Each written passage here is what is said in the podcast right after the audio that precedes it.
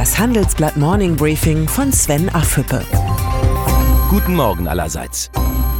Was für eine Woche. Nach der Ankündigung von Angela Merkel, nicht mehr für den CDU-Parteivorsitz zu kandidieren und der Bewerbung von Friedrich Merz auf eben diesen Posten, hat in Berlin ein politisches Beben eingesetzt, dessen Folgen noch gar nicht absehbar sind. Auch die Handelsblatt-Redaktion ist von den Ereignissen kalt erwischt worden. Gleich am Montag haben wir entschieden, nicht die geplante Titelgeschichte über den Absturz der Börsen umzusetzen, sondern uns ganz auf das Chaos in der CDU zu konzentrieren. Und das ist gewaltig. Herausgekommen ist eine Geschichte über Friedrich Merz. Die Titelgeschichte Der Angreifer beschreibt, wie der ehemalige Unionsfraktionschef die Macht in der CDU erobern will. Der CDU-Parteivorsitz ist für Merz nur der erste Schritt. Sein Ziel ist das Kanzleramt. Die Konservativen und Unternehmer in der Partei lieben Merz für seine klare Kante. Aber kann der Millionär Merz auch den Durchschnittsdeutschen für sich gewinnen? Ganz gleich, wer die Schlacht um den CDU-Vorsitz gewinnt. Die gleichzeitigen Bewerbungen von Friedrich Merz, Annegret Kramp-Karrenbauer und Jens Spahn wirken schon jetzt wie ein Befreiungsschlag für die CDU. Auch wenn die Partei wenig Übung mit Kampfkandidaturen hat, die Debatte um eine inhaltliche Neuausrichtung wird die CDU aus der geistigen Lethargie lösen. Unklar ist nur, wie der künftige Markenkern der Partei aussehen wird die CDU als Überraschungsei. Die Analyse ist alarmierend.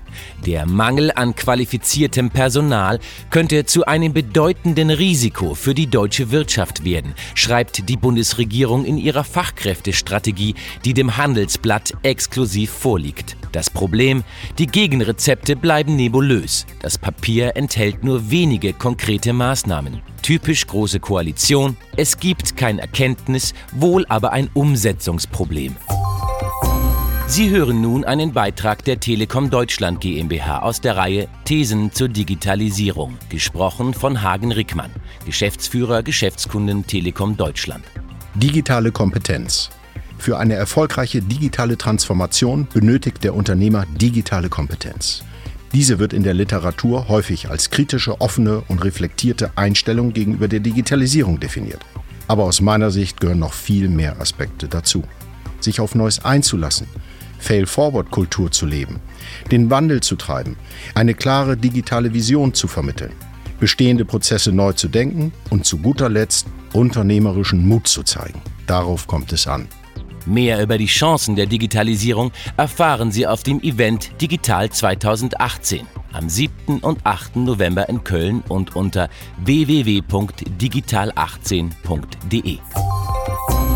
Jamie Dimon der Chef von JP Morgan, der größten amerikanischen Bank, gibt nur selten Interviews. Meinen Kollegen Astrid Dörner und Daniel Schäfer ist es jetzt gelungen, mit ihm in Berlin über die angespannte Lage in Europa, die Lehren aus der Finanzkrise und die Zukunft der Banken zu sprechen. Eine Übernahme der Deutschen Bank lehnt Diamond kategorisch ab. Das würde für uns keinen Sinn ergeben. Die Gründe lesen Sie hier. Pflichtlektüre für alle Geldexperten. Deutsche Bankchef Christian Sewing muss sich ob der Absage von Jamie Dimon nicht grämen. Immerhin ist es ihm gelungen, den Hedgefonds Hudson Executive für einen Einstieg mit 3,1 Prozent zu gewinnen. Die Amerikaner sehen noch erhebliches Potenzial, die Bilanz der Bank weiter zu optimieren. Das ist auch dringend nötig, denn seit Januar hat die Aktie des Frankfurter Geldhauses mehr als 40 Prozent an Wert verloren. Die Hoffnung stirbt bekanntlich zuletzt, auch bei der Deutschen Bank. In der Kunstwelt passieren gelegentlich höchst seltsame Dinge. Der Verkauf des Christusgemäldes von Leonardo da Vinci für 450 Millionen Dollar gehört zweifelsfrei in diese Kategorie.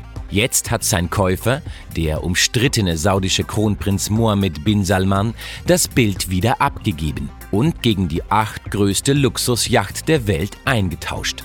Das Motiv des christlichen Erlösers soll im streng islamischen Saudi-Arabien die Toleranzgrenze überschritten haben. Luxusjachten gelten dagegen als allgemein akzeptiertes Statussymbol.